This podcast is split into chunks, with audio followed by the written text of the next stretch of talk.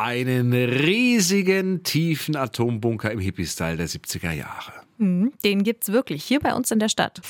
100% Berlin. Ein Podcast von RBB 888. Gemeinsam mit zum Glück Berliner von Lotto Berlin. Wir führen euch an die verborgenen Orte Berlins und heute nehmen wir euch mit in einen echten Atombunker. Also los geht's zum Bahnhof Gesundbrunn. Wir gehen aus dem Bahnhof raus, ein bisschen die Badstraße runter und kommen zum Blochplatz. Das ist so ein kleiner Park. Und hier steht ein kleines, weißes, unscheinbares Häuschen. Doch hier ist er, der Eingang zur Unterwelt. Hier geht es in einen echten Atombunker. Wie sieht es dort drin aus? Und hätte der gehalten, wenn eine Atombombe auf Berlin gefallen wäre?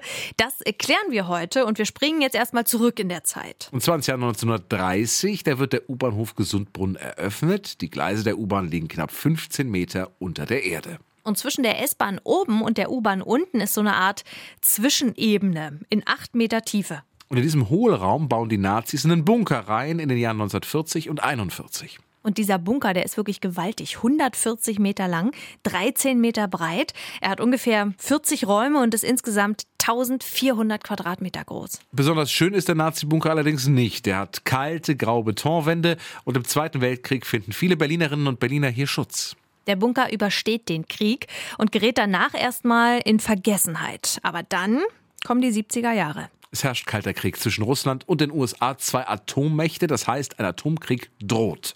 Da erinnern sich die Verantwortlichen an den Nazi-Bunker am Gesundbrunnen und sie bauen ihn um zu einer sogenannten Zivilschutzanlage.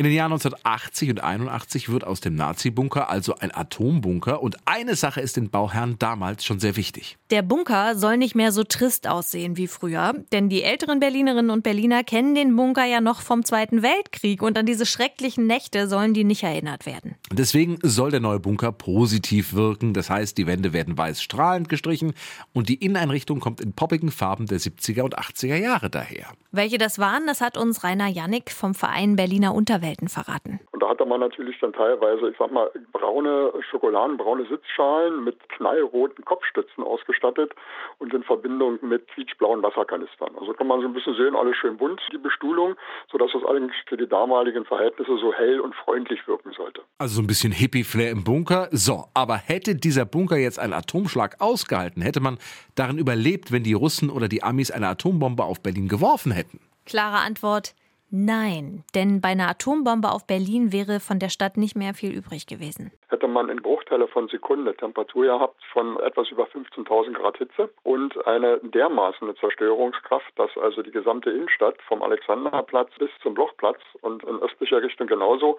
die ganze Innenstadt wäre in einen Krater äh, verschwunden. Die komplette Innenstadt wäre also ein einziger Krater gewesen, alles zerstört, da hätte auch ein Bunker nicht mehr geholfen. Aber der Bunker Blochplatz ist damals für einen anderen Fall vorgesehen. Und zwar, wenn eine Atombombe eine andere Stadt zerstört hätte.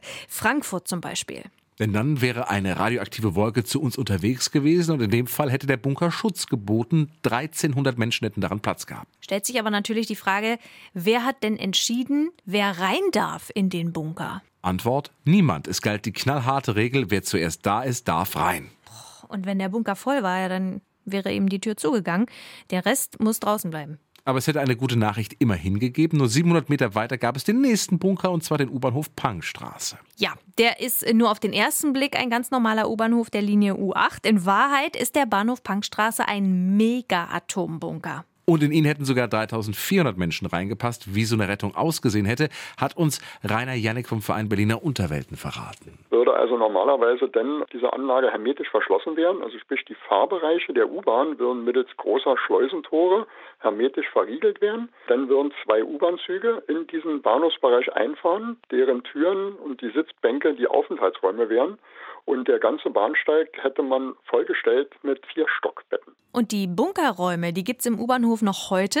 Unter anderem eine eigene Küche oder auch Toiletten. Das alles verbirgt sich hinter den Wänden im Bahnhof Punkstraße. So, zum Glück haben wir ja die Bunker nie gebraucht. Nach der Wende werden viele Bunker einfach abgerissen, aber der Atombunker Blochplatz hat mehr Glück. Denn um ihn kümmert sich der Verein Berliner Unterwelten und deswegen sehen die Räume heute noch fast genauso aus wie vor 30 Jahren. Also stehen schicke blaue Wasserkanister darin, die knallroten Kopfstützen sind noch da und die Wände sind immer noch strahlend weiß. Und wenn ihr den Bunker Blochplatz oder auch die geheimen Räume im Bahnhof Punkstraße mal mit eigenen Augen sehen wollt, der Verein Berliner Unterwelten macht da Führungen. 100% Berlin. Ein Podcast von RBB 888. Gemeinsam mit zum Glück Berliner von Lotto Berlin.